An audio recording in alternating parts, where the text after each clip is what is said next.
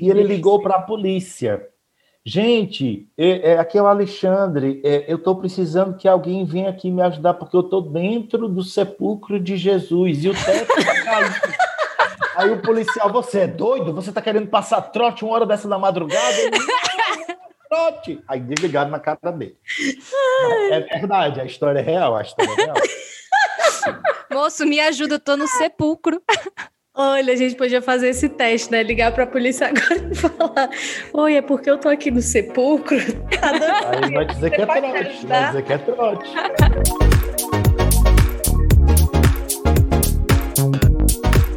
Ai, meu Deus, vamos rezar primeiro, né? Porque a gente vamos sabe rezar que é errado quando não reza, vamos. E a gente é crente. em nome do Pai, do Filho e do Espírito Santo. Amém. Amém. Senhor, eu quero te pedir a sua bênção para este episódio do Parábolas.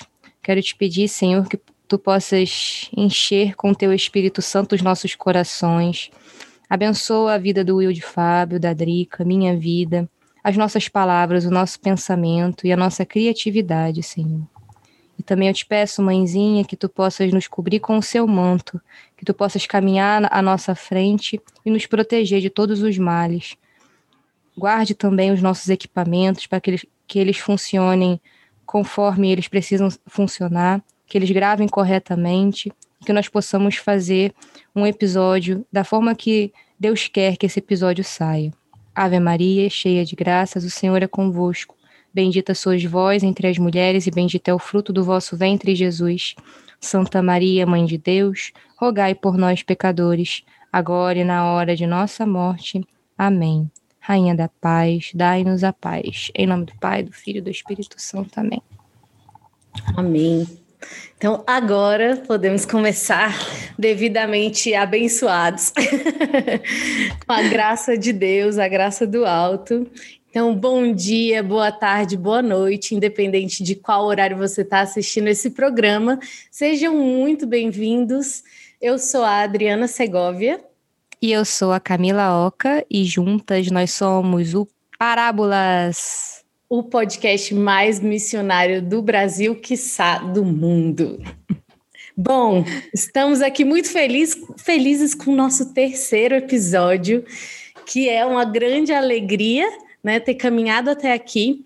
E queremos dizer uma coisa importante, porque nós não caminhamos sozinhas, não é, Camila?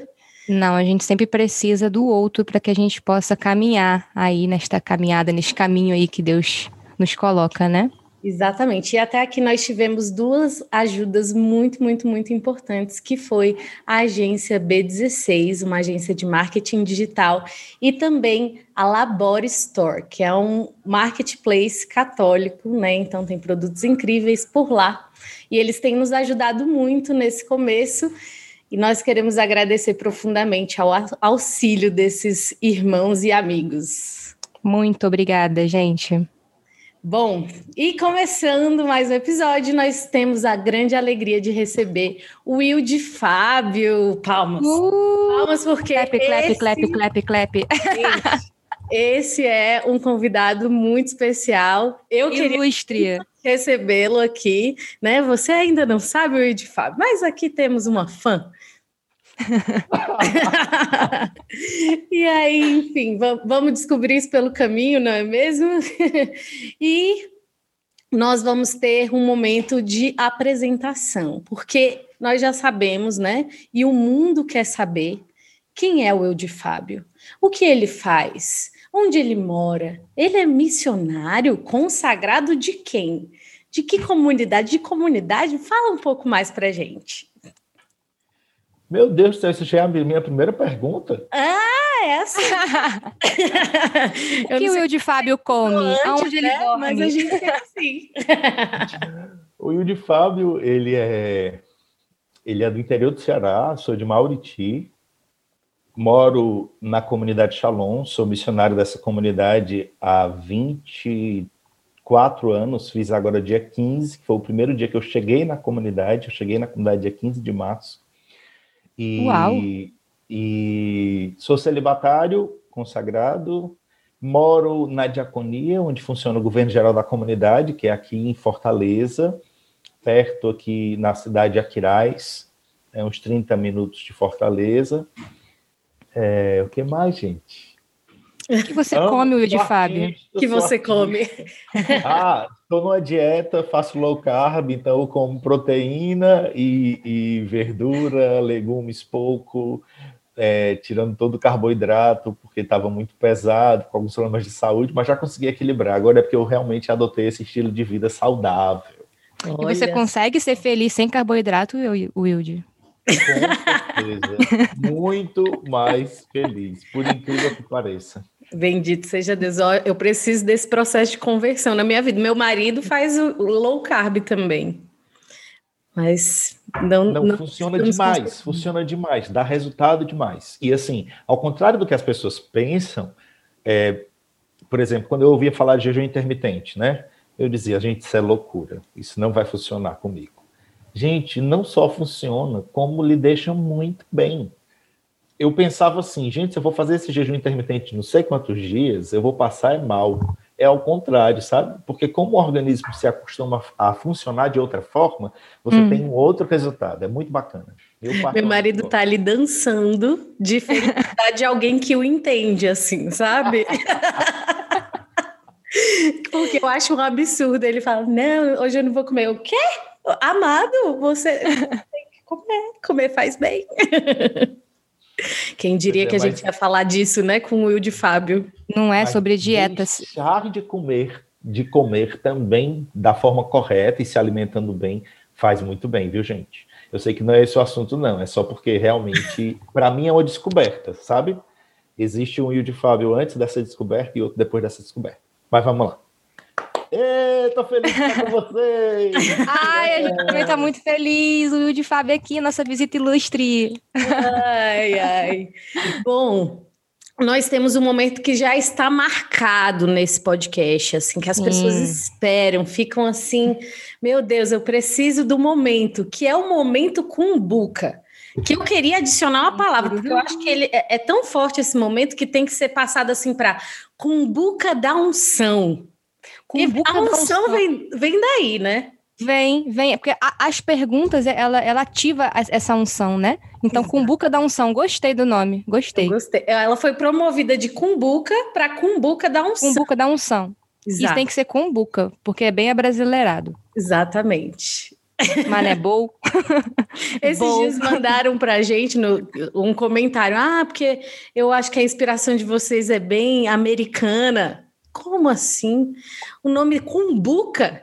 Eu quero ver alguém falando nos Estados Unidos, momento da cumbuca da unção.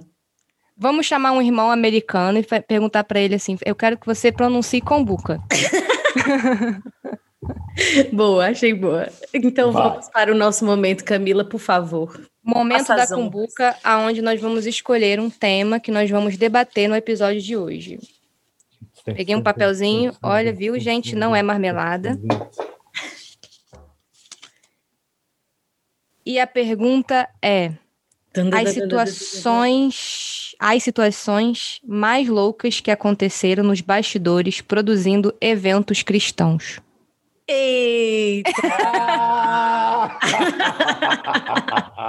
Antes da gente ir direto para o assunto, eu acho que é bom a gente falar um pouco existe como, como que é essa estrutura assim de um evento? O que que acontece? O, você trabalha né, nesses eventos? O que que você faz dentro desses eventos? Só para a gente fazer um, um, antes e depois chegar na pergunta em si, né?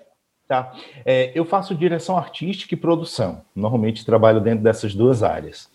É, tanto de espetáculos, espetáculos teatrais, musicais, como também é, eventos, digamos assim, como é o Festival Aleluia, que é um festival musical, como é uma JMJ, é, como é uma convenção Shalom em Roma e por aí vai.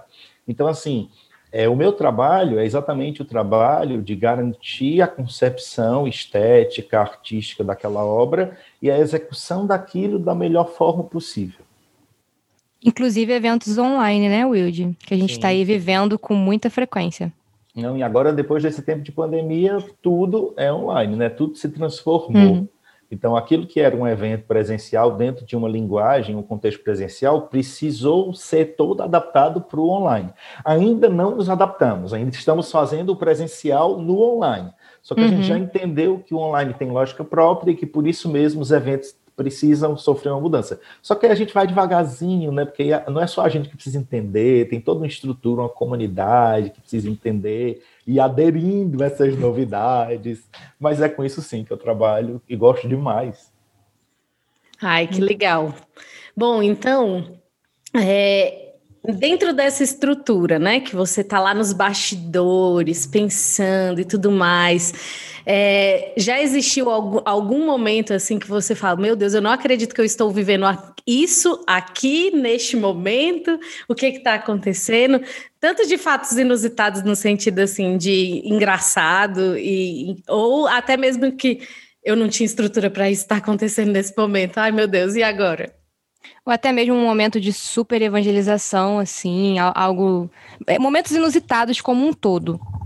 Ó, oh, primeiro, eu acredito que é interessante contextualizar assim, né? Eu sou o Yudi Fábio, eu sou um jovem do interior do Ceará, de Mauriti. Então, a minha vida, o máximo da minha vida, era quando, a partir dos meus seis anos de idade, a coisa mais espetacular que acontecia na minha vida era em dezembro, ir de férias para casa de minha avó e tios no Guarujá. Então, o Guarujá e essa ida para lá era tipo assim a coisa mais maior que eu conhecia na minha vida, entendeu? Eu não, eu não, eu não tinha na minha cabeça outra coisa maior do que isso. São Paulo, não tinha nada mais do que isso. Então, assim, dentro da comunidade, é, Deus me deu a oportunidade de viver coisas que eu nunca nem imaginei para mim. Então, assim, quando eu me vi fazendo é, um espetáculo para 10 mil pessoas, 15 mil pessoas, quando eu me vi fazendo um, um show para 300 mil pessoas, quando eu me vi é, fazendo turnês internacionais, dirigindo pessoas em outros países que eu precisava de intérprete para isso, ou então usava o tradutor do Google para poder orientar a pessoa. é, tudo isso, para mim, sempre foi maior do que eu, entende? É, então, todas essas experiências eram experiências, tipo assim, que eu não nem imaginava viver, nem me sentia capaz de viver, é, e que Deus me deu. Eu lembro que quando a gente terminou Resposta, alguns dias depois, a Amy me ligou. Ela disse, Wilde, tu, tu, tu tem vontade de ir para Roma? Aí eu fiquei, Roma? Roma, na Itália, Roma. Roma. Aí eu pensei. Calma aí, eu sou do interior do Ceará. Roma é na Itália, aquela cidade aí, que fica no outro país. Ah, quer saber qual foi a primeira coisa que eu pensei? Eu pensei, ah. Roma, ao contrário, é amor. Roma. Gente, olha. Atenção. Olha o que eu pensei. Aí, aí, aí eu disse, eu nunca pensei, não. Aí ela disse: Pois você vai para lá, vai montar o espetáculo Resposta lá na, na, no, no, na convenção da comunidade.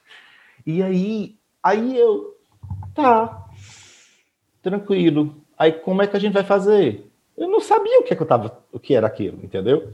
Só uhum. Depois que a ficha vai caindo e você vai vendo. Então, assim, todo tempo eu fui vendo esses feitos de Deus que superam a gente em tudo. Então, assim, é, eu lembro que no meu interior, é, eu fazia teatro, para vocês terem ideia, a gente usava, por exemplo, é, latas de óleo para fazer refletor de luz. Gente! Eu lembro, eu lembro que uma vez eu queria um canhão de luz para acompanhar uma pessoa no, na entrada da igreja da missa de Natal, né, a família de Nazaré com o menino. Uhum. Aí eu lembro como hoje, eu peguei um projetor de slides, cortei um slide com um buraquinho redondo, subi lá na cor da igreja e fiquei com ele na mão, acompanhando para poder fazer o movimento, entendeu? Uau, e outras coisas, uau. Gel, gel com açúcar para deixar o cabelo duro, é, é, fumaça queimando estrume dentro de caixa de papelão, tudo isso existe da face da Terra. Não, então. Então você. Calma aí, calma aí. É, não, é, eu, eu tenho um monte de perguntas É, agora exato. fazer aqui. Pelo amor, minha cabeça tá fervendo. Onde que começou isso? Onde que você começou nesse processo artístico? Foi antes de você conhecer a comunidade, antes de você conhecer a Deus? Como que foi esse processo? Desde criança, eu sempre gostei de arte, no colégio e tudo. Então, assim, é, e sempre gostei de arte dramática, sabe? Eu lembro que eu produzi os outros para fazer comédia, mas eu não, eu chegava com aquele monólogo assim para todo mundo chorar. Então, assim, é, desde pequenininho, isso, do colégio. Eu lembro que eu fiz um monólogo que se chamava Cristo no Lixo. Nesse tempo eu ainda não era de igreja, mas eu gostei muito daquele texto, ou eu já era de igreja?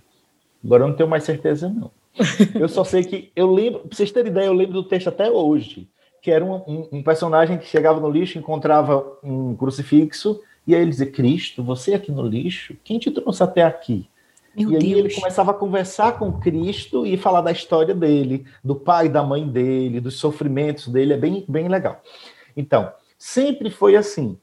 Quando eu tive minha primeira experiência com Deus, que foi aos 11 anos de idade, aí eu comecei a escrever e a dirigir teatro. Com 11 anos eu já escrevi e dirigi minha primeira peça de teatro, dirigindo elenco adulto.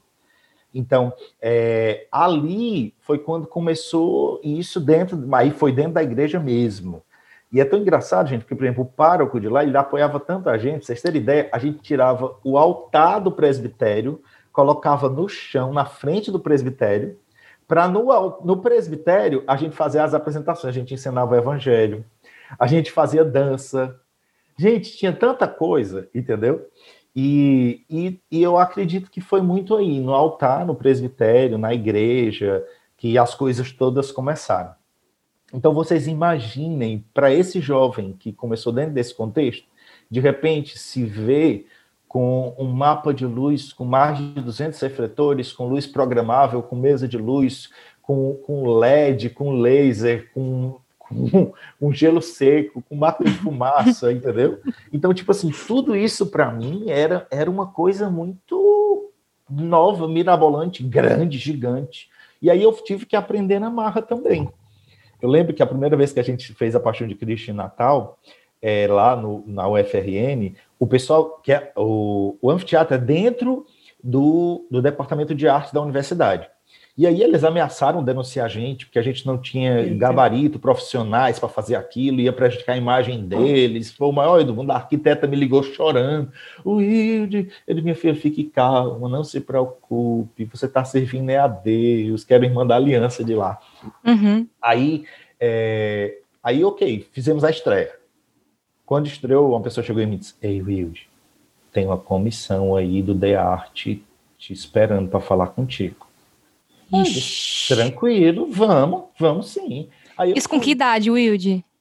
17, peraí, 17 postulantado, 18 noviciado, 19 Fortaleza, 20, 20 anos. 20, Uau. 21, Uau. 22, eu acho que era isso aí, mais ou menos. Aí eu fui, né? Eu fui. Aí cheguei lá, oi, tudo bem? É, aí eles tudo encantado, encantados. Nós estamos impressionados. Você usou não sei o que, não sei de quem. Você usou teoria, não sei das quantas. Você usou o que é a última tendência na Broadway, disse disso. Você usou não sei o que. Uau! E se eu só olhando assim, eu não sei nada do que eles estão falando. É, aí, você não sei o que, você não sei o que. Aí eles disseram, porque a gente achava que era todo mundo amador, nós não sabíamos que vocês tinham trazido elenco de fora, profissionais, não sei o que. Olha, o Pedro é maravilhoso, o fulano é maravilhoso. De onde vieram esses atores? Eu disse, bem, é, o figurino, o figurino é perfeito. Eu disse, pois é, ó, o figurino quem fez é uma médica, ela é angiologista, ela nunca pregou um botão na vida dela, foi ela que fez esse figurino. E o Pedro, que vocês estão elogiando, é o marido dela, ele é médico. Inclusive, ele é gago também. E, e a gente foi vivendo é, experiências assim, de ver a mão de Deus muito fortemente agindo no meio das coisas. Aí eu lembro que aí eles foram, tipo, murchando, Aí teve uma hora que um deles olhou para mim e disse: Sim, mas você, você tem formação. É, além de artes cênicas, quais são suas especializações? Aí eu disse: é, eu terminei o segundo grau no supletivo, porque eu entrei na comunidade, eu estava fazendo o terceiro ano, eu tive que parar. Aí, dentro da comunidade, eu fiz, eu terminei o terceiro ano no supletivo, aqui, o Hipócrates aqui de Natal, fiz nele. É, aí, eles ficaram arrasados. E saíram, sabe, mas não decepcionados comigo. Eu acho que eles saíram surpresos que uhum. alguém que não tem a formação que eles têm seja capaz de fazer a entrega que tinha sido feita ali. E a gente sabe que é Deus, a gente sabe Sim. que é a graça uhum. de Deus. Eu sou então, assim, formando assim, do é. Espírito, da faculdade do Espírito Santo do Senhor, Deus Pai do Universo. Não, é tanto que eu disse, eu disse, gente, olha, minha escola, minha escola é a estrada, minha escola é o palco, minha escola é, é fazer. O Wilde, ó, eu, eu, eu, quero, eu quero fazer uma pergunta que talvez as pessoas que estão nos ouvindo estejam com o queixo caído, que nem eu aqui agora, né? É, então, me fala um pouquinho sobre. sobre, ah, sobre... Só dizer uma coisa, só uma coisa. As coisas que eles me disseram na época, ó, oh, você usou isso, você usou aquilo. Eu peguei o celular, anotei tudinho. Eu lembro como hoje um celular enorme que tinha, pretinho ainda. É, anotei tudinho, deixei tudo anotado e depois fui atrás de pesquisar para saber o que era. Aí, quando, porque isso também é um movimento muito natural meu. O tempo inteiro tá atrás de aprender, de estudar. Por favor, perdão. Ter... Isso, é, é exatamente isso que eu queria te perguntar. Porque é, você não fez nenhum curso, nada que envolva teatro e arte. Então, o que, o que, que você consumia? De, porque desde os 11 anos de idade você dirigia peças de teatro na igreja, e de repente você dirige peças de teatro, né? É, é, mais velho e com, com adultos e tudo mais. Então, o que, que você consome para que você faça, assim, ah, isso daqui funciona no teatro, isso aqui funciona no palco. Me explica um pouquinho como é que é esse processo, assim, né? Porque é, da mesma forma que aqueles críticos lá disseram assim, meu Deus, esse menino nunca, nunca estudou nenhuma escola de arte na vida. Então, assim, é, fala um pouquinho pra gente como é, que, como é que é esse processo dentro de você, como que você extravasa isso? É o Espírito Santo mesmo que fala assim, olha, Wilde, você vai aqui é, é, fazer dessa forma, o palco é dessa forma, você vai dirigir o menino dessa forma, ou você consome é, é, é produtos para fazer, é, enfim, ah, eu, eu, gostei muito desse, desse resultado. Eu acho que eu vou fazer mais ou menos isso também na minha direção. Como que é tudo isso aí dentro de você? Primeiro, o único curso que eu tive foi um workshop de final de semana de teatro com a comunidade Recado eu lembro como hoje eu era, eu era bem, era adolescente nesse período, e o pessoal do Recado foi lá para o Juazeiro do Norte dar um workshop de final de semana sobre construção de personagem, tudo, e eu lembro que eu fui. Então, assim, para mim, aquilo ali foi, tipo assim, o um pontapé inicial que me deu aquele desejo, aquela curiosidade de, de desenvolver isso. É, eu lembro também que na minha infância, nessas férias do Guarujá, eu tenho uma prima minha que eu amo muito, que é Sônia o nome dela, e ela me levava para ver alguns teatros, conhecer o espaço, hum. mostrar a cenografia, as coisas. E eu lembro que aquilo ali sempre foi muito, muito alimentado dentro de mim. É, desde que eu comecei a fazer, é, eu acredito que a minha visão de mundo mudou. Por quê? Porque o tempo inteiro eu estou estudando, lendo, é, assistindo, vendo, para poder aprender. Então, assim, a primeira coisa que eu digo quando alguém da igreja, por exemplo, vem falar comigo sobre teatro, é, a primeira pergunta que eu faço é quais são suas referências? O que é que você assiste? O que é que você já hum. viu? Aí a pessoa gagueja, aí eu digo, ó, se você não vê teatro, você não pode fazer teatro. Se você não conhece música, você não pode fazer música. Então, assim, a primeira coisa que precisa ficar claro é que a pessoa que quer trabalhar com isso, ela precisa sim conhecer. E a gente vai conhecer os clássicos, a gente vai conhecer aquilo que existe. A gente não, não. Porque às vezes as pessoas que são da igreja, elas têm muito medo, né? Essa coisa assim, meu Deus, eu vou me contaminar. Meu Deus, Jesus, tá entendendo? Então, assim, eu acredito que a primeira coisa que é importante a gente entender é que aquele que está em nós é maior do que aquele que está no mundo. E a gente não precisa ter medo. Agora, é claro, a forma que eu vou consumir aquele conteúdo é uma forma de pesquisa e de estudo. Eu não vou consumir aquele conteúdo de forma relaxada, com minha consciência relaxada, dizendo tudo isso está tá perfeito, está maravilhoso. Não. E aí, para mim, sempre foi muito claro. Eu sempre separei duas coisas. Uma coisa é a mecânica e outra coisa é a mensagem. Ok? Mensagem é uma coisa, mecânica é outra. Quando eu consumo arte, a mecânica, eu não preciso ter filtro para ela, porque é mecânica. Sim. Ou seja, é, são aquelas rodinhas do relógio que vão rodando e vão se encaixando e vão dando movimento, fazendo a coisa mecânica. Então, uhum. a mesma mecânica que eu uso é, na, na Mariah, na Beyoncé, é, eu uso no Hallelujah. É mecânica, é luz, uhum. é uma coisa inanimada, entendeu? Não é uma coisa. É, é diferente da mensagem. Então, o perigo que existe quando eu consumo de forma relaxada é na mensagem. E aqui uhum. onde precisa ter o nosso zelo. Por quê? Porque eu, eu sempre uso esse exemplo. Se eu consumo. Por exemplo, uma coisa muito simples. Às vezes a gente vê uma pessoa que teve a vida inteira de Deus, seja evangélico, católica, da igreja e tudo, e de repente, do nada, ela trans, é transformada em valores completamente contrários ao evangelho. Aí a gente pergunta, mas por onde essas informações acessaram a ela? Se ela foi criada numa família assim, se ela estava dentro da comunidade de vida às vezes, como é que ela chegou nisso? Pela cultura, pelo consumo de conteúdo. Então, assim, os dois lados são reais tanto o lado de quem trabalha com isso e precisa ter conhecimento para ter a mecânica, como uhum. também o lado da, do, do, do, cuidado e do zelo para que eu não, eu não relativize os meus valores. E aí é onde entra a questão da mensagem. Porém, voltando aqui para quem trabalha com isso, tudo que é espetáculo e que não tem uma questão, um problema moral, que eu puder assistir, eu vou assistir.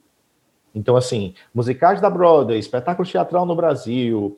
É, eu lembro como eu fui assistir, gente, Os Miseráveis em Madrid. Gente. Meu Uau. Deus! Uau! Vocês não têm ideia. Eu chorava feito uma criança, mas não era por causa do espetáculo, não. É porque eu dizia assim: meu Deus, quando é que eu vou ter uma orquestra dessa? quando é que eu vou ter um cantor desse?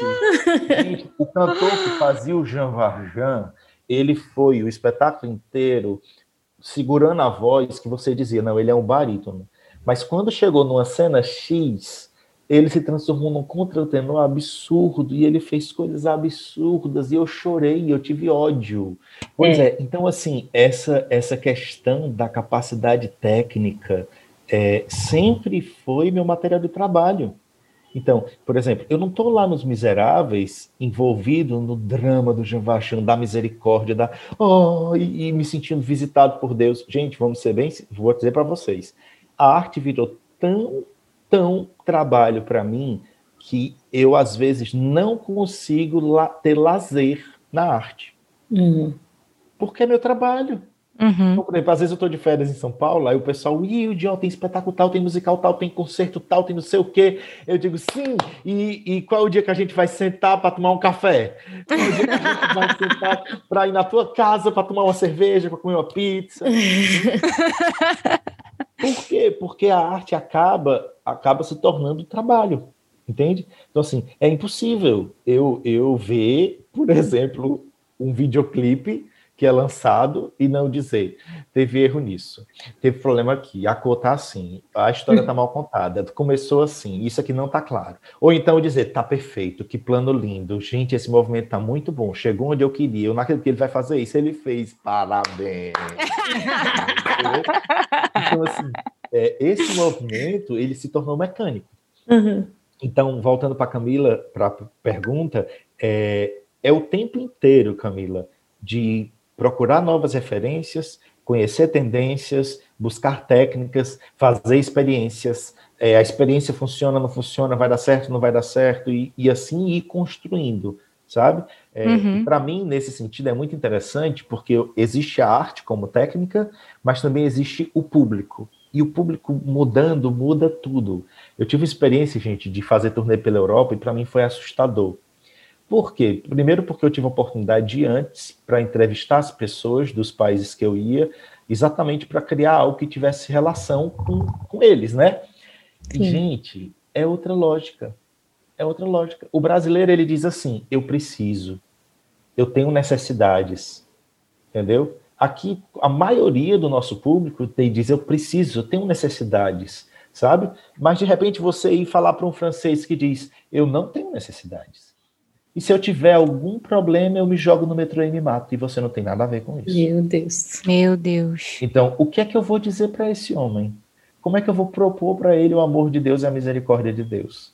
Uhum. Então, assim, para mim foi um desafio tremendo, porque assim, é, e aí é muito interessante, porque a gente fez em turnê Alemanha, França, Hungria, Itália, Alemanha, França, Hungria, Itália e Portugal. São países, são, são do lado, porém completamente um, diferente, totalmente distinto, totalmente distinto. Então, assim, procurar a linguagem, sabe? Nós somos totalmente cinema americano, né? Que é aquela Sim. coisa do herói, do super, de tudo. Aí uhum. você vai para o cinema europeu, o cinema europeu foi feito para quê? Foi feito para registrar a vida cotidiana do pós-guerra. Eles queriam uhum. colocar na tela uhum. a simplicidade, a coisa. Então, no filme americano, a pessoa está sofrendo, entra aquela trilha da Whitney Houston, aquela música sofrida, você quer rasgar, né? No filme europeu, o, o cara vê a, a filha dele morrer no parque, continua a música do parque que está tocando tudo normal do mesmo jeito, entendeu? Então é uhum. é outra lógica, outra cabeça, outro tudo. Então, para mim, isso foi um exercício tremendo de pegar a mecânica, a construção de roteiro que eu tinha, de americanizada, broadwayzada, uhum. e pensar em outra coisa. Tanto que quando eu monto coisas para a Europa, é, são coisas que não é do meu gosto, porque eu sou latino. Uhum. Eu gosto, entendeu? Só que eu entendi que para eles, aquilo que é para nós, por exemplo, nós não vemos uma novela mexicana e achamos terrível, né? Maria do Bairro. né? Ele tem essa visão da gente. Sim. É assim que eles enxergam nossa arte. Então, uhum. eu não esqueço, eu fui dirigir uma vez um alemão na parábola do filho pródigo. E aí ele tinha que falar, né? É, falar, o filho voltando, e ele falar que o filho, isso aqui. Aí ele falava. Aí eu olhava e dizia assim: é, você poderia ser um pouco mais empático? É o seu filho que está voltando. Você estava com saudade, você estava esperando ele. Ele chegou ali, você correu em direção a ele. E aí você fala, você pega ele e fala essa frase. Aí ele, ok, Ananã. Ah. Ah.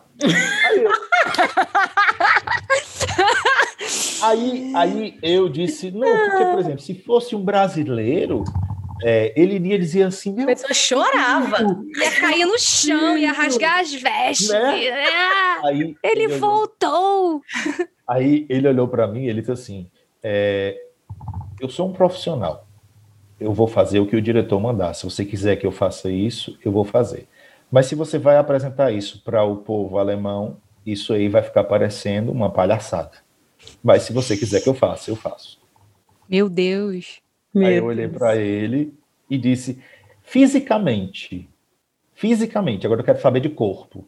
Como é que você se expressaria num caso como esse? Você abraçaria o seu filho? Você se lançaria em cima dele? Ele, não.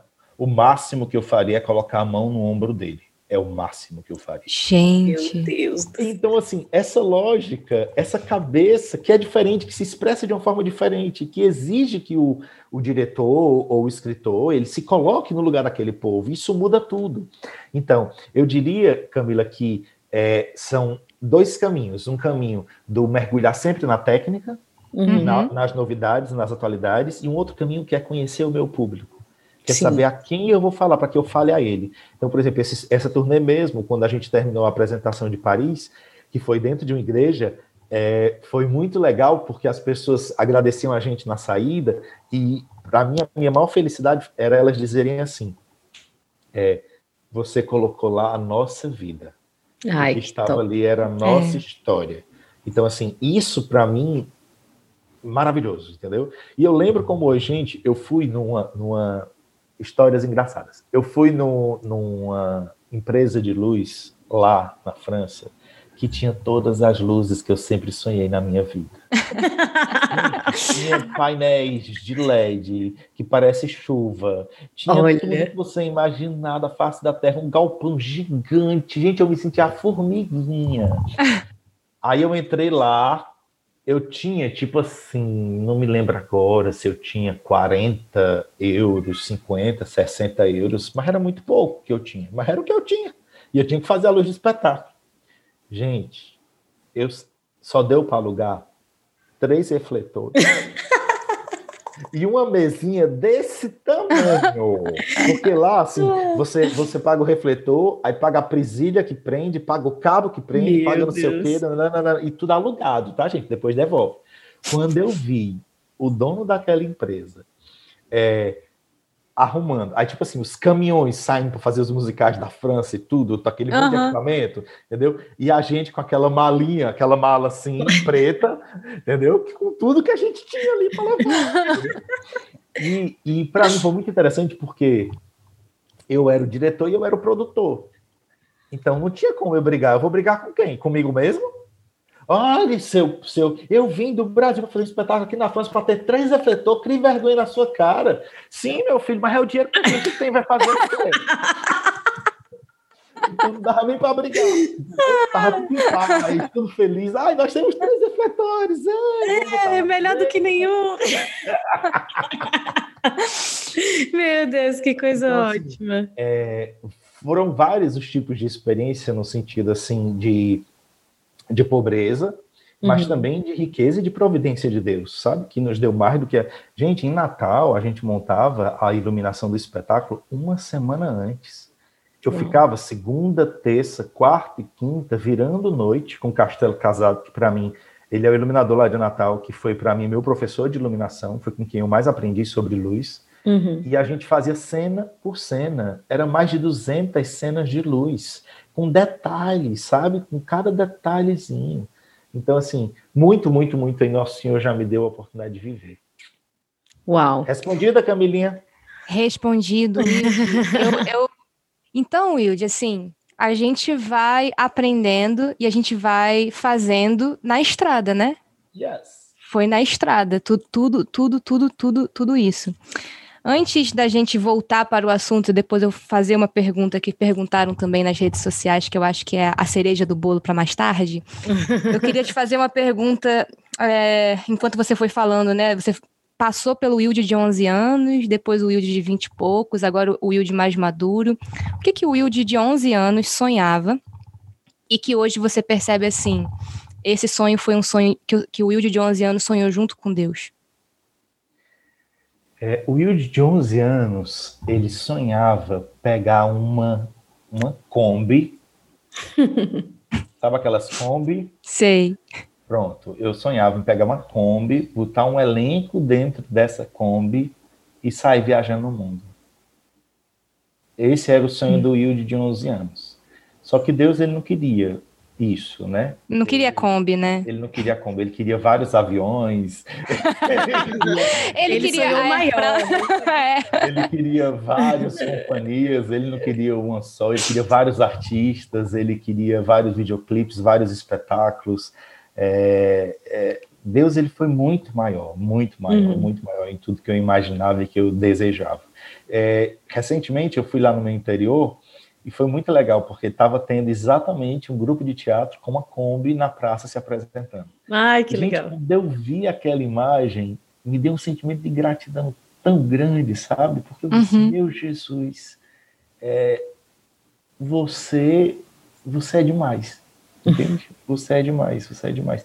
Tanto que quando eu pergunto assim, é, hoje tem algo que eu ainda não fiz que eu gostaria de fazer, é, eu acredito que na parte das cênicas, não.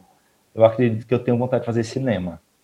Mas, assim, dentro dessa área, assim, do teatro, da dança, da música e das coisas, eu acredito que eu já fiz muito mais do que eu imaginava. Entende? Assim, eu nem sonhava. Que legal. Olha... É, ver o canto das ilhas, por exemplo, em inglês, em árabe, em espanhol, em francês, em italiano, em húngaro. Gente, é uma sensação assim de, de, de, de gratidão, sabe? De merecimento. Uhum. Quando a gente sabe que realmente a obra é de Deus e não é nossa.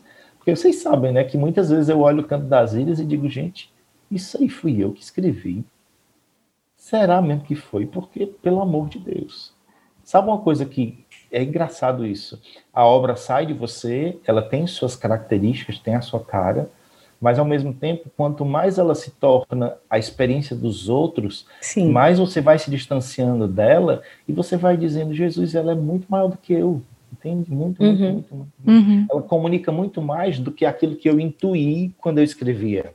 Sim. Inclusive, se você não conhece o Canto das Ilhas, acredito que aqui no YouTube você consegue encontrar e vale muito a pena assistir, porque é um espetáculo diferente, realmente traz essa experiência com Deus muito, muito, muito forte. Eu Bom, tenho vontade de chorar todas as vezes que eu assisto o Canto exato. das Ilhas. Eu acho que fala sobre a nossa história, né? A nossa história uhum. com Deus, assim. Eu acredito que nenhuma das pessoas que eu já conversei sobre o Canto das Ilhas não tenha me falado assim, ah, aquele momento ali, eu tenho certeza que falou comigo assim lá no fundo do meu coração. Eu tive uma experiência muito interessante uma vez com um jovem que estava dando muito trabalho no acampamento, mas assim, você pensa no trabalho, assim, chegava ao ponto da barraca dele no Acampes, aqui em Brasília, ser o ponto de fumar maconha. Tipo assim, todos sabiam. né? E, e, ele tinha acabado de sair de uma clínica de reabilitação, né? Eu, eu era mãe de família dele, né? Então estava sempre ali do lado dele tentando conversar e tudo mais. E ele dava muito trabalho. Começou o Ilhas, ele estava zoando do ator que estava fazendo é, é, Cristo. Que ele falava: Meu Deus, esse homem tá aí. O, o homem, né, tava todo se debatendo lá no chão, fazendo tudo. E esse Cristo aí fica só parado e aí ele ficava zoando, os meninos que estavam em volta tudo rindo. Aí eu separei eles, falei: você fica aqui comigo, vocês vão para lá. e aí eu sei que continuei lá. E quando começou o diálogo de, de Cristo com o homem, foi tão forte assim, porque ele fez silêncio, e aí de repente ele só abaixou a cabeça e falou: Esse sou eu. Aí eu perguntei para ele: O quê? Ele, nada não. não quis mais falar nada. E no outro dia, assim, por mais que externamente não tivesse acontecido nada, continuava com as mesmas palhaçadas, no outro dia ele entrou na fila para receber oração. Em todos os momentos de oração ele estava longe, né? E depois do foi a efusão, né, no outro dia. E aí ele só chegou assim para mim no final da efusão e disse, olhou bem nos meus olhos, né? E disse: esse Deus aí que você fala e que eu escutei ontem, ele existe. Então, eu falei, você quer conversar sobre isso? Ele, não. ele não quis mais nada, né? E eu tenho esperança, assim, rezo por ele, né? E tenho esperança realmente que ele tenha tido um encontro com a verdade, com a misericórdia de Deus naquele momento, assim, né? Então, uhum eu vejo esses frutos muito claros do Canto das é. Ilhas, e eu tenho certeza que você deve ter um milhão de testemunhos aí sobre isso, né? É, eu, eu, assim, eu lembro de forma particular três momentos do Canto das Ilhas.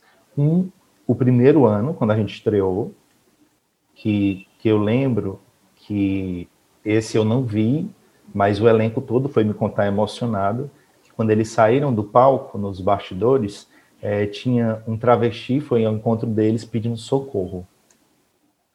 Meu Deus. Gritando: socorro, socorro, socorro, por favor, rezem por mim. Eu assisti vocês, por favor, rezem por mim. Meu Deus. E aí, e aí a, uma das pessoas do figurino pegou ele à parte né, e foi rezar com ele. E uma outra experiência também muito forte foi no Anhangabaú, em São Paulo, que a gente estava apresentando o Canto das Ilhas, uma produção muito pobre, assim, muito simples, e, e tinha um hippzão, loucão no meio do povo, sabe?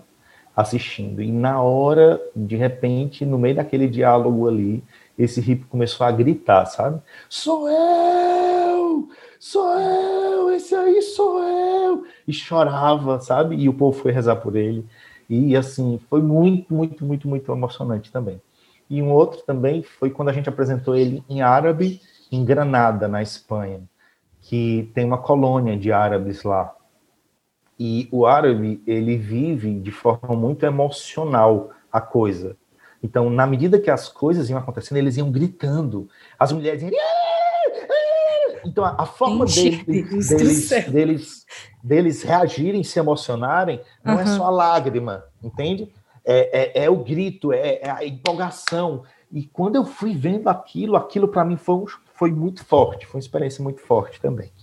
E, claro, testemunhos diversos, de todos os tipos que eu já recebi com texto, de e-mail, de, de, de, Instagram também nesse sentido, sabe?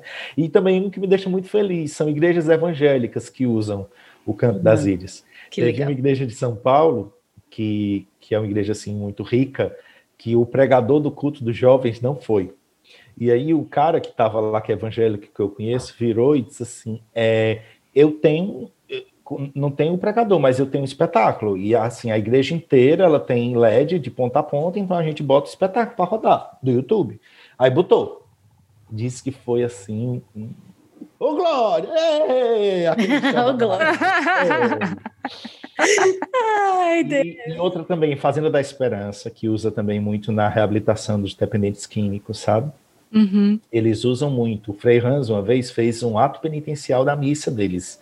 Ele disse: agora para, vai botar um vídeo, todo mundo vai assistir. E o ato penitencial da missa foi assistir o canto das ilhas. Nossa, que forte, que, que forte. forte. Bom, é, o meu primeiro trabalho na vida, ele foi como assistente de produção. E era engraçado porque, é, enfim, eu trabalhava num, numa empresa de shows internacionais, mas eu era uma jovenzinha de 17 anos, né? E que não entendia nada de muita coisa. Meu primeiro trabalho, tinha acabado de entrar na faculdade. E aí era muito engraçado porque a dona, a dona não, né? A minha chefe, que era a produtora mesmo, ela era amiga da minha mãe. E aí ela tinha falado com a minha mãe: não, é um, é um ambiente muito tranquilo não vai ter problema assim na parte de estudos, vai ser ótimo, a Adriana vai aprender muito. E aí minha mãe, ah, então ótimo, né? Só que aí por trás, né, tinha que ela era um doce durante toda a produção. A gente começava a trabalhar três meses antes do evento. E aí começava ali a fazer os contatos, fechar os contratos e tudo mais. E aí ela era um doce. Mas na semana da produção em si. Meu primeiro show foi RBD, México, Sou Rebelde. E aí, aí é, no, na semana mesmo ela se transformava, assim, meu Deus, ela ficava muito nervosa. E, assim, por mais que eu não tenha tido nenhum problema de relação com ela, porque meu pai é muito nervoso, então não tinha problema com essas coisas, né? Mas existe isso dentro de você, assim, tipo, antes, quando está produzindo, na parte das ideias, né? Ainda está mais tranquilo, mas durante, como que é o Wilde ali durante a produção? Como que funciona isso? É, primeiro, assim, eu sou apaixonado. E eu sou apaixonado o tempo inteiro. Então, para mim, fazer as coisas com paixão e falar de forma entusiasmada, empolgada, sabe? Isso é muito eu o tempo inteiro. Porém, a minha tendência durante o evento em si é, é assegurar tudo, entende? Tanto que as pessoas chegam para mim no Hallelujah e dizem assim, como é que tu consegue ficar calmo no meio disso aqui? Tudo pegando fogo. Eu digo, é o hábito. Eu criei um, um hábito em mim que é assim. Quando o evento termina, aí eu arreio. Aí, minha querida, normalmente eu preciso de alguns dias para assimilar todas as frustrações, cansaços, uhum. desgastes e tudo. Mas durante o evento, não. Normalmente eu, eu, eu, eu fico bem. Porém, como eu disse, eu sou intenso. Então, assim, por exemplo, se você se comprometeu comigo de entregar algo, entregue. Porque se você não entregar, aí nós vamos ter uma conversa muito que não vai ser legal. Então, assim, por exemplo, é, uma das paixões de Cristo de Natal Chegou o dia do ensaio geral, quem estava na produção era o irmão da Aliança nesse ano, e, e chegou o dia do ensaio geral e não tinha um monte de coisa. Um, de, de, de, de cenário pronto, de adereço, de coisas que tinha que ensaiar. E aí eu cheguei para ele e disse: é, a gente não vai ter ensaio geral. Aí ele disse: não, vai, você vai fazer ensaio geral. Tá aí tem isso, tem isso, tem isso. Sim, mas as coisas mais graves, que correm mais riscos, a gente não tem. Como é que eu vou botar aqui uma coluna desse tamanho para entrar em 15 segundos, 20 segundos, com homens carregando na mão, sem ser ensaiado? Como é que eu vou botar um, um, um carro muque para subir por trás de uma árvore a mais de 40 metros de altura para o Cristo ascender aos céus sem ser ensaiado. Não vai. E aí eu lembro que, que, que esse irmão, ele, com os olhos cheios d'água, pobre gente, ele disse assim: Wilde, mas eu fiz tudo que eu pude. Aí eu disse: tudo bem, você fez tudo que você pôde, mas não foi suficiente. Oh, meu Deus, Nossa, A gente tem uma entrega. A entrega é o quê? O espetáculo estreia amanhã. Para o espetáculo estrear amanhã, só tem duas opções. A gente estreia com o que tem hoje. Aí, ok, a gente faz ensaio geral com o que tem, e amanhã a gente estreia com o que tem. Uhum. Ou então a gente assume amanhã como ensaio geral. Mas, tipo assim, a, não, mas amanhã entra. Não entra. Não entra. É uma questão de responsabilidade para com a vida das pessoas. E eu digo isso como alguém que já viu painéis de mais de, de 30 metros de altura cair na cabeça de gente. Meu Senhor. Meu então, Deus assim, do céu. Não, não dá, não. Entendeu? Então, assim, tem coisas que são duras, mas é, é, é, é faz parte da, do processo, entendeu? Sim. Porém, todavia, na hora, se você chegar nos bastidores de um aleluia da vida, você vai me ver sorrindo, pode até me ver correndo, uhum. mas vai me ver, mas vai me ver mais sereno, sim. Ai. Agora também disse assim, terminou o evento, minha linda, eu quero, eu quero isolamento. Uma semana de isolamento não chama meu nome. É, exatamente. Não me chama Wilde. Eita. Ai, gente, que legal. Mas, por exemplo, uma das coisas legais também do evento, por exemplo, como Hallelujah, e aí eu posso partilhar, porque tu falou isso aí, eu lembrei. Todas as vezes que a gente teve aqui pessoas da Som Livre, da Universal Music, da Rede Globo, é, grandes produtores é, que vieram conhecer os bastidores, eles ficam impressionados com o bastidor do festival. Tanto do ponto de vista de organização, como também do ponto de vista de paz. Porque normalmente bastidor hum. de evento, meu filho, é o lugar do arranca-rabo. Entende? É, é o lugar sim, do conflito, de, da briga, de tudo. E quando, quando é, eles vêm, normalmente eles ficam impressionados. E todos comentam isso. Eu fico só esperando. Aí daqui a pouco chega, e é impressionante, viu?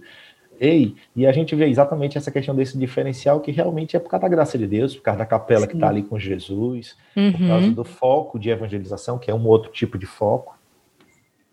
Sim. E aí, Wilde, é, eu quero que você fale um pouco mais sobre essas situações de backstage, né? É, situações difíceis, situações engraçadas, situações de evangelização, situações de tipo assim, virou a chave e, tipo assim, agora eu entendi tudo. Porque você estava ali no backstage, né? Vamos lá. Primeiro vamos falar de coisa engraçada. é isso que o povo quer saber. É, Olha, é o povo quer saber. Paixão de Cristo é a maior escola que existe na vida, na minha vida. Foi a Paixão de Cristo, certo? Pra vocês terem ideia, chegou um dia no nosso bendito ensaio geral que na hora que foram dar o fel para Jesus, tinha a lança, grande, gigante, né, porque a cruz era bem alta, e na ponta da lança tinha uma atadurazinha desse tamanhozinho. Isso para um anfiteatro gigante. Aí eu disse, pelo amor de Deus, não pode. Tem que ser algo maior, mais volumoso, para poder ser visto da arquibancada que está lá longe, 15 mil pessoas. Ok. Vamos lá. Estreia. Jesus diz: Tenho sede, e lá vai dar o fel para ele. Meu querido, quando essa lança levanta, tem, tem um, um casulo gremlin desse tamanho, tipo assim, enrolado nele, sabe? Que cobria quase o peito do Cristo inteiro. Era um negócio gigante. Aí, detalhe, Aí eu fico, não acredito, não acredito, não acredito. Aí, para acabar de me matar, quando tá bem pertinho do rosto dele, um dos tecidos desenrola e é uma camisa de, de político, aparecendo o nome e o número do político. É o fel. Eu respiro fundo, engulo. Hoje eu rio, né? Mas na hora foi um ódio mortal. Outra vez, outra vez, na Via Sacra, tá, tá tendo, na Paixão de Cristo também, estava tendo a cena da Via Sacra, que normalmente era um corredor com pessoas ao redor, de um lado, de frente, de trás, no qual Cristo passava, vivendo as estações. É, e aí, quando, quando, quando ele está nessa cena, uma pessoa me passa um rádio dizendo assim, é, Wilde, a cueca de Jesus caiu. aí eu disse, cueca? Jesus não usa cueca, não, menina. Ele usa um efódezinho de linho, que é o que ele vai ser crucificado. Aí ela, olha para trás. Aí eu olhei para trás, de onde tinha passado já, né, a via sacra. Quando eu olhei, tava lá no chão o efódezinho de Jesus lá. Aí eu, meu Deus do céu, mas o ator tá vestindo o que por baixo? Meu Aí disseram, o Wilde, é, o William tá com uma sunga preta. Eu disse, lascou-se. por quê? Porque quando ele saía da via sacra, ele era pregado nos braços da cruz, e aí os soldados puxavam e ele é erguido pelos braços. Sabe como é? Uhum, Solo assim. Sim. Então não tinha intervalo.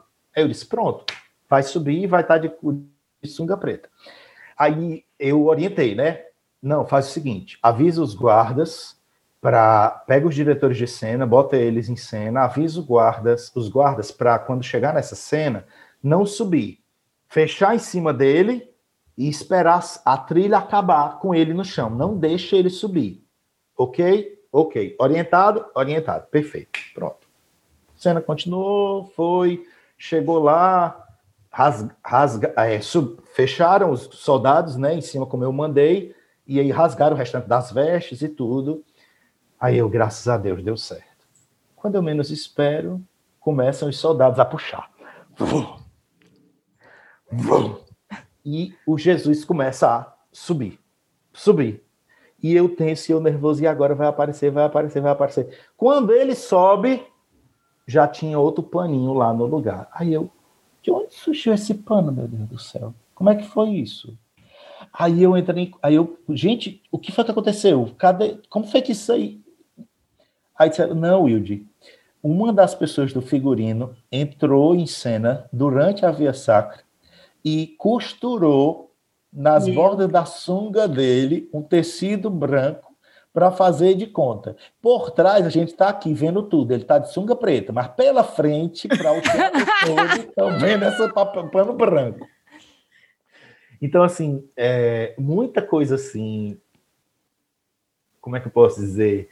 Que a gente viveu e que é. é outra vez foi o sepulcro que pegou fogo, e aí tem um irmão Meu nosso Deus. que é uma figura que eu amo muito, o Alexandre, e aí tinha acabado a música do Sepulcro, da música da ressurreição, fez aquele silêncio, o anfiteatro todo em silêncio, você só ouvia assim, uma pessoa outra chorando, aí de repente os rádios da produção altos, só escutou o Alexandre.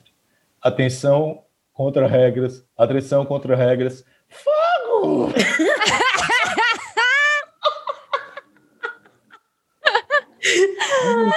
Essa história virou piada. Por quê? Porque esse pobre desse irmão, que é um amigo querido meu, é, ele ele fez, ele foi ficar lá na segurança nessa noite e choveu. E o teto era aquelas folhas de zinco. E, e o teto começou a fazer isso com a água. E ele dentro do sepulcro. e ele ligou para a polícia. Gente, é, é, aqui é o Alexandre. É, eu estou precisando que alguém venha aqui me ajudar, porque eu estou dentro do sepulcro de Jesus e o teto está Aí o policial, você é doido? Você está querendo passar trote uma hora dessa da madrugada? Ele, trote! Aí desligado na cara dele. É verdade, a história é real, a história é real. Moço, me ajuda, eu tô no sepulcro. Olha, a gente podia fazer esse teste, né? Ligar para a polícia agora e falar: Oi, é porque eu tô aqui no sepulcro. Tá Aí vai dizer que é trote, vai dizer que é trote. Ou então, por exemplo, na Polônia, que a gente estava fazendo turnê na Polônia e polonês, né, querida? Desculpa, a gente só tinha uma, uma intérprete lá que falava português e polonês, e aí normalmente ela ficava no palco com o pessoal para falar lá com os técnicos de palco, e eu ficava na mesa na frente. Aí eu pegava o tradutor do Google e dizia: aumenta um pouco a guitarra no PA. Aí, Aí ele, aí ele entendia, ele entendia. Ele, ele, pelas palavras, eu acho que ele entendia, aí ele ia lá e aumentava. Aí eu, é o Espírito do Google, né? Pra vocês terem ideia, gente, eu até hoje me comunico com esse jovem de lá pelo Google Traduction. com aquela vozinha, com aquela vozinha. Gente, eu me lembro. Aumenta. eu me o lembro na, na jornada. Eu me lembro na jornada, tava eu, Gota, né, meu marido, e tava mais alguns jovens Cara, tinha um jovem que ele queria tanto ser evangelizado. Aquele jovem tinha uma paciência, assim, de ser evangelizado. Ele pediu, Senhor, manda alguém para me evangelizar. Que o, o, irmão da comunidade de vida, não, não me lembro agora quem era, mas tava o Samuel, tava com o Google Tradutor há horas conversando com esse pobre desse jovem. E o jovem com a paciência, assim, é da eternidade, querendo o céu, conhecer o, o carisma Shalom. Ele queria ele queria muito, porque ele aguentou aquele Googlezinho falando com ele durante horas. Foi uma coisa muito engraçada. E é impressionante mesmo, né? Tem, temos aqui até uma audiência da Polônia que ela sempre escuta os nossos episódios, que é a Bárbara. Camila conhece ela. Abaixa. Abaixa. Abaixa. Exatamente. E, cara, é muito engraçado que no começo a gente conversava assim, né? É, eu, ela entrou aqui em casa que ela veio estudar no Brasil. E aí eu perguntei para ela, eu posso falar com você em português? E ela, ela veio estudar português, né? Ela pode. Aí eu, ah, e aí, como que foi a viagem? Você gostou, né? Tava tudo bem? Aí ela, então, você pode falar comigo em inglês? Ai, gente, mas é tão engraçado essas coisas, né? Meu Deus, como Deus nos dá a oportunidade, primeiro, de humilhação, né? Porque a gente fica bem assim, né? como que a gente vai se comunicar com esse ser humano, mas também de uma graça, uma sabedoria mesmo para poder falar com aquela pessoa, alcançar o coração dela, né? Muito engraçado. Pegando a deixa da palavra humilhação que você falou, é uma experiência que eu tive muito forte de Deus, sabe? Também na paixão de Cristo. Sabe o que foi? É, teve um dos anos que caiu um toró tremendo. Pense, porque lá é um teatro aberto, então não tem fechamento, não tem teto, não tem nada. E uma chuva torrencial assim, violenta, sabe? E eu lembro que eu me ajoelhava do lado da mesa de luz, lá em cima na house, e eu rezava pedindo a Deus que Deus parasse a chuva.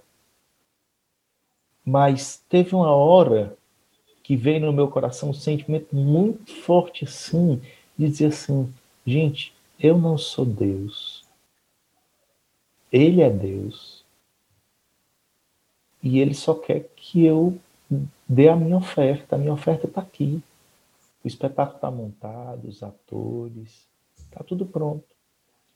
Se a providência de Deus aprover, vai para a chuva. Se a providência de Deus não aprover, vai chover. E o povo vai embora, e sei lá. E, gente, sem mentira nenhuma, foi uma das apresentações mais ungidas que eu já vi.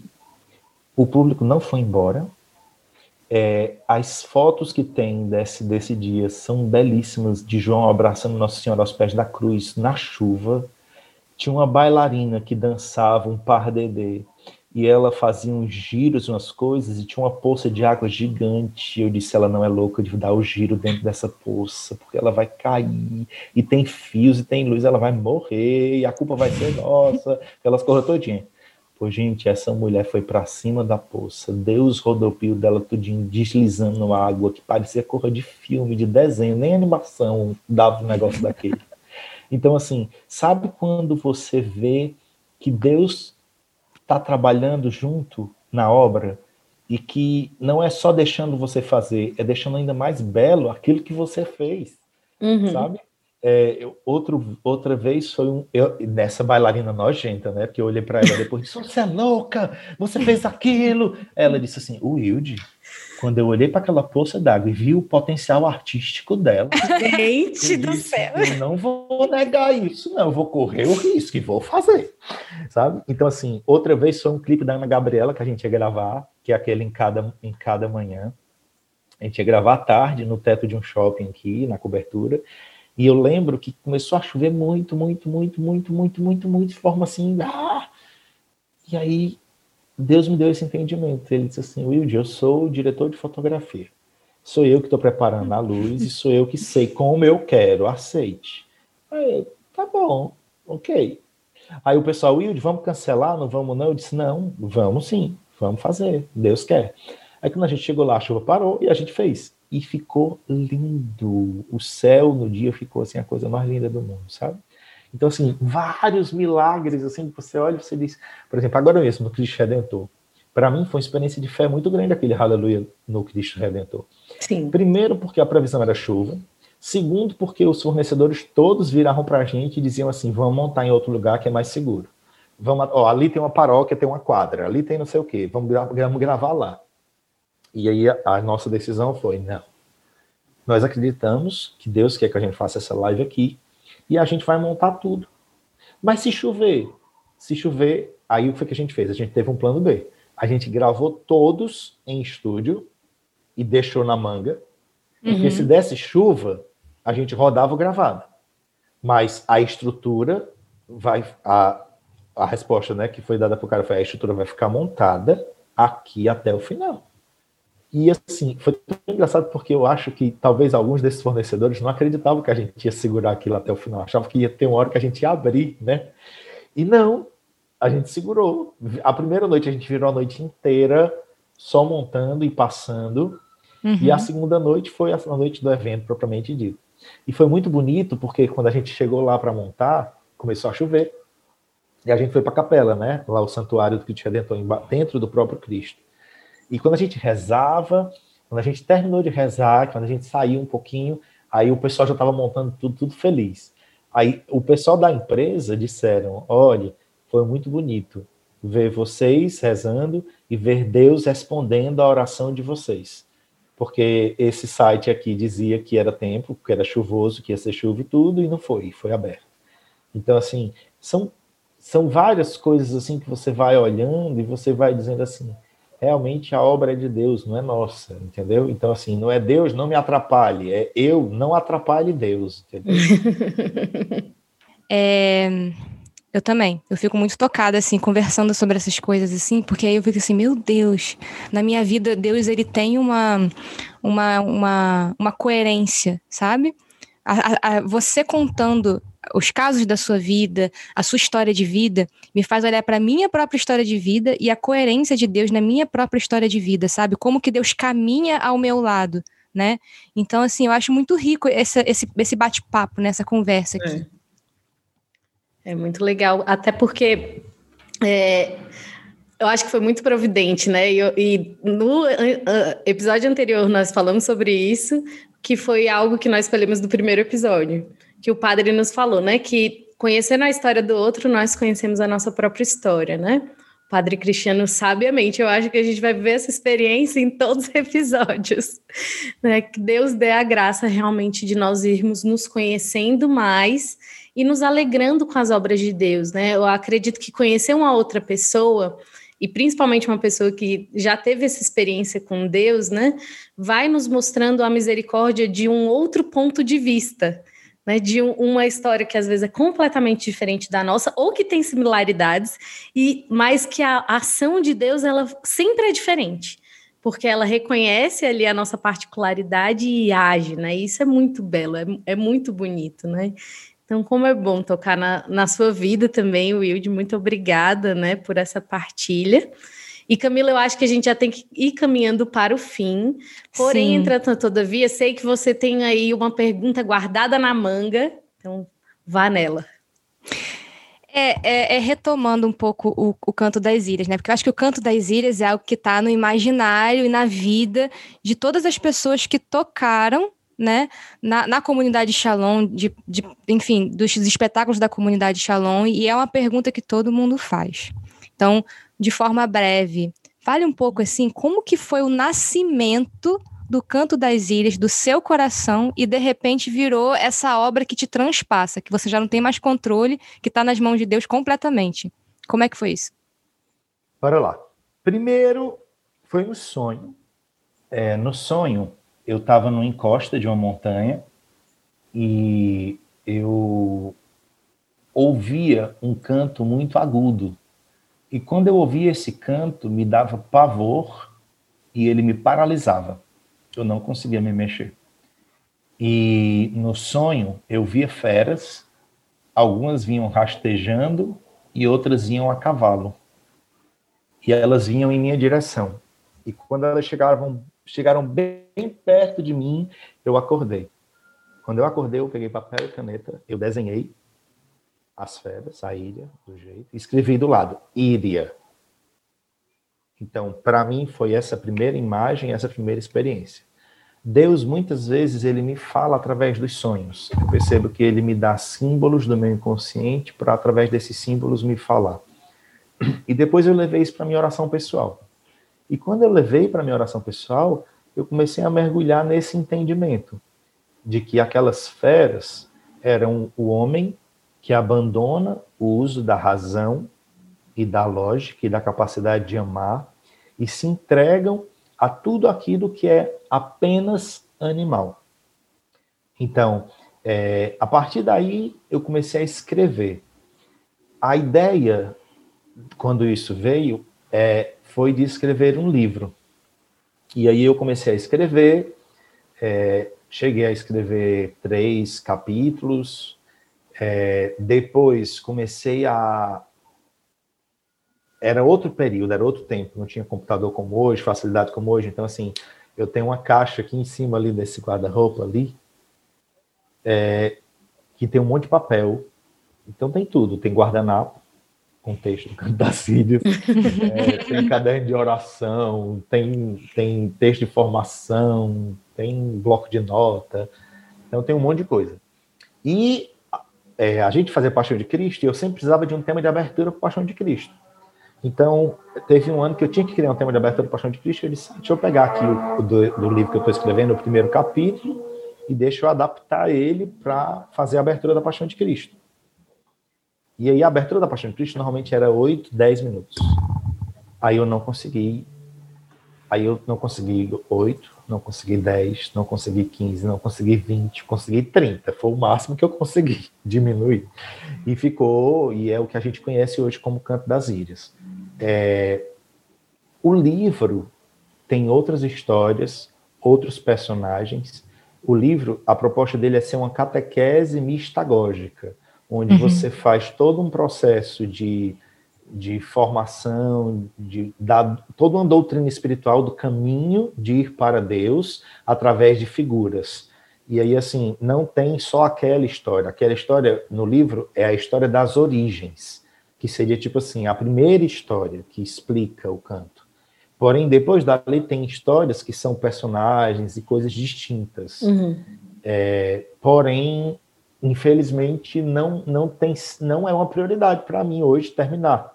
Todo mundo fica me cobrando. E aí, Will, quando é que vai sair? Quando é que vai sair? Rapaz, primeiro eu teria que conseguir parar, porque assim, reler os cadernos de oração tudinho, pegar esses pedaços de papel tudinho, digitar isso tudo uhum. para poder é, começar a trabalhar nisso, entende? Entendi. Mas assim, se Deus quiser, um dia vai sair, né? Ele é Deus, ele é o dono. Vamos rezar, né, para o Will de ficar um ano assim, sabático, só escrevendo. Queria fazer e lançar esse livro. Uma súplica pública, né? A formadora comunitária do Will de Fábio. Vamos rezar neste sentido, por favor. Por favor. eu acho que, eu acho que a, a moção ela é verdadeira. Olha, eu não teria nada contra. Por exemplo, eu fiz um retiro pessoal uma vez em Assis, num lugar maravilhoso que eu disse: olha, gente, me dê um ano sabático aqui, eu ficaria só rezando. Gente, quando eu vi aquele lugar, eu disse: pronto, por isso que São Francisco é santo, gente, porque não tem como não ser santo no lugar daquele. É verdade. Maravilhoso, maravilhoso. Aquela cidade exala paz. É, é, uma, é, uma coisa, é uma coisa mística aquela cidade. É verdade. É, é... Eu choro para me acabar quando eu chego ali, gente. Gente. Ai, é Nem Roma me dá a emoção que eu tenho quando eu chego em Assis. Não sei explicar é. o que é, não. Não, e aquele horizonte, aquela, aquela, aqueles prados e campinas verdejantes, né? aquele horizonte, aquele pôr do sol, meu Deus do céu, assim, é Deus, ele, ele pegou e fez isso daqui. Não, vou fazer um lugar, assim, maneiro aqui, vou, vou desenhar aqui, Assis. Tu subiu lá em cima, onde Francisco foi receber os estigmas? Não, não cheguei a subir lá eu em cima. Eu acho que eu também não subi. Se você subir, você não vai querer descer. você pode até descer, mas o seu coração vai ficar lá para sempre. Ah. Gente, é uma coisa mais linda do mundo, umas pedras gigantes, rachada no meio, no meio de um verde, um penhascos, um desfiladeiro, um negócio assim. Menino. Nossa. Forte. Bom, chegou um outro momento muito esperado de todos os episódios, que são exatamente três, que é o momento em que nós criamos uma parábola, que nós viramos co-criadores com Cristo. Então, este é o momento, Wilde, neste assunto de backstage da vida. Qual que é a parábola que Deus tem para este povo? Eu quero dizer que a minha expectativa é alta, talvez diferente dos outros convidados até agora. Padre é. Cristiano até me zoou, dizendo que, que eu estava ali diminuindo a minha expectativa com ele, mas agora eu estou com a expectativa alta. Qual, qual é a nossa parábola? Me explica mais. Diante de tudo, de todo o percurso que nós tivemos aqui hoje, de falar é. sobre backstage, de falar sobre Deus e tudo mais, qual é a parábola que poderia é, traduzir este dia de hoje? Não é uma parábola em, que já existe na Bíblia, não precisa é. ser. Caso você é. queira pegar uma parábola da Bíblia e incrementar, não tem problema, aconteceu isso nos dois episódios. Isso. Mas se você quiser barar uma parábola, ou seja, criar do zero, não tem problema também. Eu não vou querer criar do zero para poder ficar em unidade com os outros. Ah. Mas eu vou, eu vou, eu vou, eu vou pegar. Eles pegaram parábolas mesmo? Foi, que já Foi. existiam os dois. E aí incrementaram, mas aí tá. fica feel free. Eu vou pegar, eu vou pegar o Antigo Testamento, então. Tá. Olha, vamos. Pode ser? Pode, Pode. ser. É... Era uma vez um menino, e esse menino era um menino muito sonhador. E ele era muito amado pelo seu pai. E ele tinha muitos sonhos. E ele não sabia direito até que ponto esses sonhos que esse menino tinha eram os sonhos que o pai dele tinha para ele. Acredito que esse menino ele foi criado longe do seu pai. E por isso ele não sabia o que que seu pai pensava sobre ele. É, ele, ao crescer e ao lutar pelos sonhos que ele tinha, é, ele enfrentou muitas coisas. Ele foi vendido pelos seus irmãos, ele foi feito escravo, ele. Mas chegou um momento onde ele começou a ver realizado não apenas o que ele sonhava, mas coisas muito maiores. Só que aí nessa hora, ele nessa época ele foi ele foi servir o faraó. E aí ele descobriu que o faraó era o pai dele. Estou trocando total a história, vocês estão entendendo? Né? é, ele descobriu que o faraó era o pai dele e que na verdade ele tinha todo, ele pensava, ele sonhava em ter uma horta.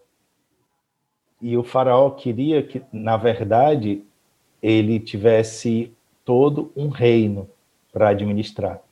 E ele não tivesse só, é, tipo assim, uma horta para aquele povo dele, mas que ele, tipo assim, pudesse alimentar uma grande multidão e salvar uma grande multidão no momento de uma grande seca.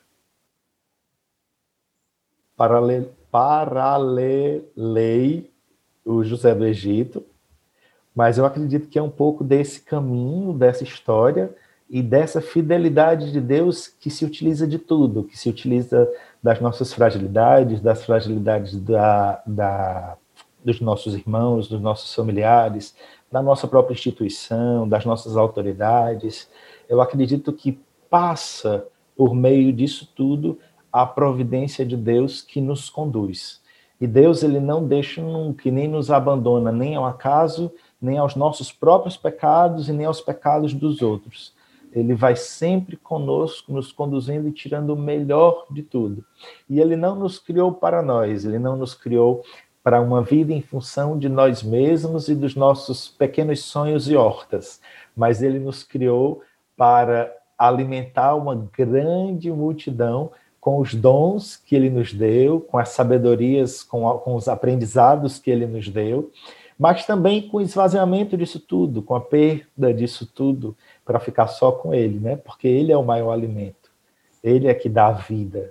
Ele é que é capaz de restaurar, de santificar, de governar, de, de saciar o coração do homem. Bendito. Prestou?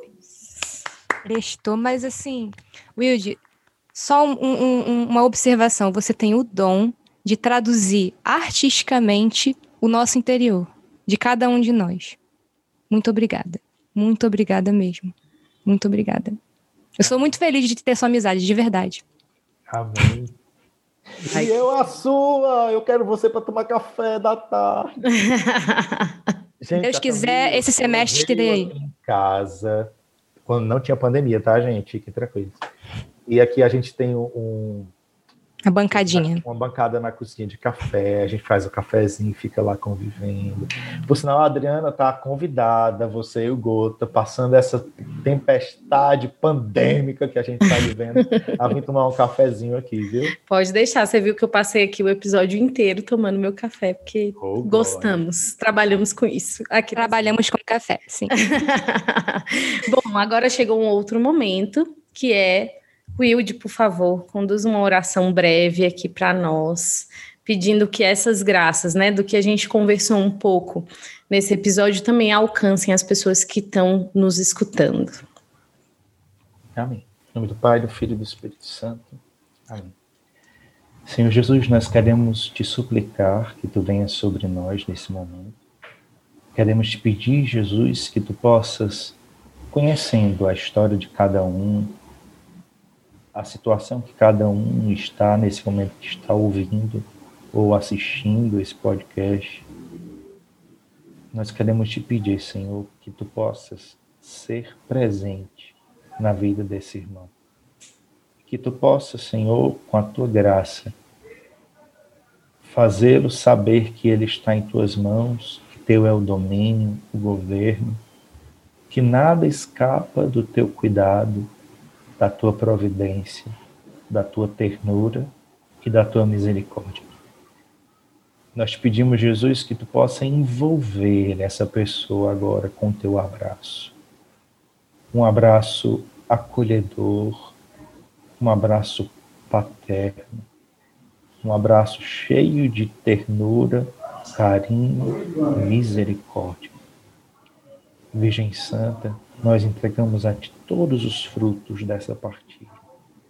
Que ela possa dar frutos 80, 50, 100 por um, na nossa vida e na vida de cada irmão que bebeu dela. Nós pedimos isso, Mãe, pela tua intercessão. Ave Maria, cheia de graça, o Senhor é convosco. Bendita sois vós entre as mulheres, bendito é o fruto do vosso ventre, Jesus. Santa Maria, Mãe de Deus, rogai por nós, pecadores, agora e na hora de nossa morte. Amém. Amém. Muito obrigada. Bom, agora já quase no fim, mas ainda temos mais duas coisas, porque esse programa é praticamente o Aleluia, a festa que nunca acaba. nunca acaba. É, é o, o programa que nunca acaba, é verdade. Exatamente. então, primeiro, uma indicação de um livro para a audiência. Que livro você nos indica? Qualquer assunto, qualquer coisa, seja livro, aquilo que Deus te inspirou neste momento agora. A voz interior do amor, a voz íntima do amor do Henry Nouwen. Esse Beleza. livro eu tenho rezado com ele e é maravilhoso. É um livro que eu já li mil vezes. E assim, ele não é um livro para você ler como uma leitura, ele é um livro para você rezar. Ele tem uma meditação por dia, digamos assim, e aí você para, para, dá uma lida e vai dar uma rezada. Ele é fabuloso. Agora sim, ele vai funcionar para gente mais profunda. Para a gente mais superficial não rola, não. Vamos fazer esse teste. Vamos fazer esse teste. Recebemos. Amém. Ou seja, se eu pegar o livro e não entender exatamente nada, amado. Tá, tá, tá ali faltando profundidade. Vai se conhecer, vai fazer o fio de ouro. É, é, é aquele vídeo da Amy, né? Quando ela fala do fio de ouro, a pessoa não se conhece. fica assim. Meu Deus. Cara. Não. e o segundo pedido que é quem você quer escutar aqui no Parábolas? Uma pessoa, uma indicação. Pode ser qualquer pessoa de qualquer parte do mundo, só precisa falar português, porque polonês a gente ainda não está trabalhando. É, a gente vai precisar do Google Tradutor. da comunidade, de fora da qualquer comunidade. Fora da comunidade, qualquer lugar. Uma pessoa que você quer escutar aqui conversando com a gente. O Flavinho. Flavinho. Que era da Colo de Deus, saiu da Colo de Deus. Ah, tá, sei quem é. Ah, Pronto. Uhum. Sei quem é, agora eu sei quem é. Ele, gente, é um cara que eu admiro demais, viu? Top. Precisamos desse contato. das nossas, da, da, das vias convencionais. Uhum. Gosto de, gosto hum. de Tá, Muito a gente bom. vai precisar do contato dele, você vai ter que passar, porque. Meu filho, eu faço ponte, eu faço tudo, não tem nenhum problema. eu faço ponte, eu, eu, eu, construo a ponte no meio do, do ô, nada. Ô, ô, ô, ô. Vou dar logo sugestão de outras pessoas alternativas aqui, pode? Ai, meu Deus! Pode! Camila, adoro. Vamos! o, o Yuri Costa, ele Yuri também é Costa. é fenomenal. O Igor The Movie, que é o fundador de uma comunidade chamada The Movie, que é jovem, que também tem uma cabeça assim pancada, sabe? É, uhum. É, o João Walter, que é maestro músico, é o cara que eu mais admiro e respeito na formação de artistas. Gente, que legal. Ele é um monstro. E eu depois posso passar outras figurinhas para vocês por WhatsApp. Pode deixar. Eu já gostei de todas elas. Amei, já estou aqui Amei. no coração primeiro. Bom. Obrigado, obrigado pelo convite. Para mim é uma alegria, foi uma alegria, sabe? É, a minha casa, o meu coração, a minha arte vai estar sempre à disposição de vocês, as minhas redes sociais também. E contem com minha oração por esse empreendimento. Obrigado. Obrigado por mostrarem que a comunidade não se resume ao institucional, a comunidade vai muito além e assim, eu acredito com muita sinceridade que vocês, como comunidade de aliança, vocês têm uma responsabilidade e uma missão profética nesse sentido. Então, assim, não se restringam à comunidade, vão além, vocês foram vocacionadas a isso, e nós ainda não temos grandes referências de comunidade de aliança nesse sentido, da comunicação indo além.